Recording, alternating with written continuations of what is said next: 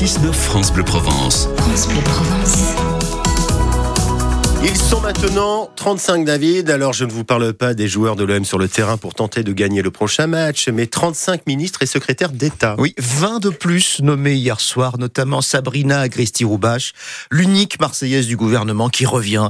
Pierre Dariville, député communiste des Bouches-du-Rhône, vous avez remarqué qu'il y a encore un nouveau ministre de l'Éducation nationale, ou une ministre plutôt, Nicole Belloubet. Oui, en effet, en effet, j'ai remarqué, je crois que c'était devenu inévitable, parce que la, la parole d'Amélie Oudéa-Castera était complètement elle était complètement empêchée d'exercer son ministère. Euh, donc euh, c'était devenu de toute manière une, une, un passage obligatoire pour, euh, pour le gouvernement. Le problème, c'est quelle politique va mener Nicole Belloubet. J'ai l'impression que la feuille de route, elle a déjà été bien écrite par euh, Gabriel Attal et par Emmanuel Macron, et donc euh, ça sera la même que finalement la ministre précédente. À propos du logement, le gouvernement a un dossier très urgent. Pourquoi la gauche s'inquiète de la nomination de Guillaume Gasparian, Gas, Gasbarian, euh, qui au passage est marseillais d'ailleurs hein? Euh, oui, il doit avoir sans doute quelques origines marseillaises. Il n'est pas élu de, notre région, mais euh, bah parce que lors de derniers débats sur les questions du logement, il avait défendu des positions extrêmement libérales et qui n'étaient pas très favorables au, logement social et aux locataires.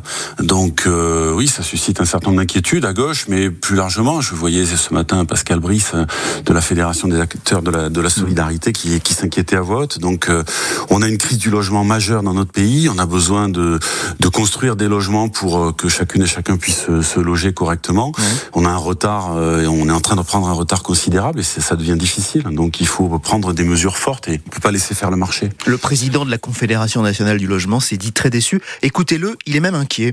Ce monsieur, effectivement, a proposé et défendu mordicus que des hommes et des femmes dans ce pays qui ne peuvent plus payer leur loyer fassent des peines de prison. Alors moi, je vais vous dire une chose, c'est qu'à ce moment-là, j'ai commencé à me poser des questions. Il a raison, à votre avis, sur euh, bah, les questions oui, qu'on doit se poser ce sont des mesures que nous avons combattues. C'est pas une bonne manière de, de régler les problèmes de, de, de ces locataires. C'est pas comme ça que, que, les choses doivent se passer. D'ailleurs, ça ne fonctionnera pas.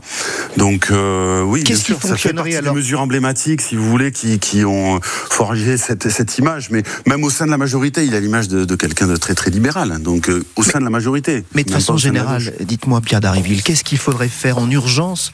Qu'est-ce que vous suggérez au, au gouvernement? Qui est installé désormais ah ben, je pense qu'il faut vraiment changer de ligne politique parce que quand j'entends euh, le discours de politique générale de Gabriel Attal, je pars en courant.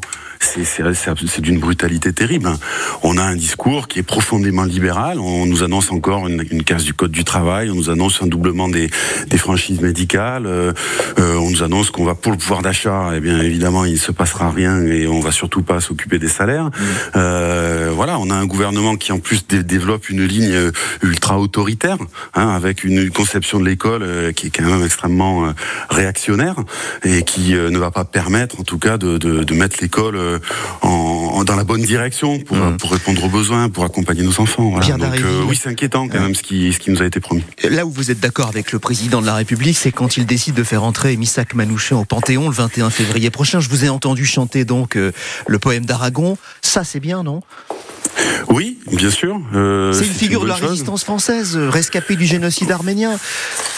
Tout à fait, vous avez raison. C'est euh, c'est un membre des francs-tireurs partisans main d'œuvre immigrée. Il faut le, toujours le rappeler aussi. Et oui, c'est un c'est un bon geste et c'est une réparation, une juste réparation mémorielle. Après, ça peut pas valoir pour solde de tout compte pour la politique d'Emmanuel Macron. Moi, si j'ai voulu chanter, c'est à la fois pour rendre hommage à, à Manouchian et, et, et le faire à ma façon, participer à cet hommage parce que je crois qu'il faut pas bouder ça. Et en même temps, euh, dire aussi que ça doit nous parler aujourd'hui et que ça n'efface pas, y compris un certain nombre de décisions dont je crois qu'elles vont pas tout à fait dans le sens de, de ce dont rêvait Manouchian. Qu'est-ce qu'il dirait de l'état de la France aujourd'hui, à votre avis, Manouchian? Mais je crois que ça l'inquiéterait parce qu'il serait peut-être concerné par la loi anti-immigré qu'il vient d'advoquer déjà, oui. euh, qui est une infamie. Euh, et puis, euh, et puis, il s'inquiéterait aussi de l'état social et de la montée de l'extrême droite. Donc, euh, moi, je veux, c'est difficile de faire parler, de parler à sa place aujourd'hui. Je crois qu'il faudrait se garder de ça. Et je, je, viens de tomber un peu dans le piège, mais, mais non, voilà, j'ai compris cas, que vous pensez qu'il résisterait aussi, c'est ça. Hein ah bah oui, je crois que en tout cas, ça nous appelle. Il nous parle dans notre présent, et c'est ça que j'ai voulu dire en chantant aujourd'hui et en remettant une nouvelle mélodie sur euh, sur ce poème d'Aragon. Voilà. Le poème euh... d'Aragon, strophe pour se souvenir. On peut en écouter juste un petit bout encore, tiens. Mort pour la France, mort pour la France. Mort pour la France, mort pour la France. Un chef, c'est fait pour chefer, je disais. Un député, ça peut aussi être fait pour chanter. Merci. Merci Pierre Daréville. Merci, Merci à à vous. vous. Belle journée. L'interview à partager, hein, David, sur euh, l'appli ici par France Bleu et France 3. 7h50.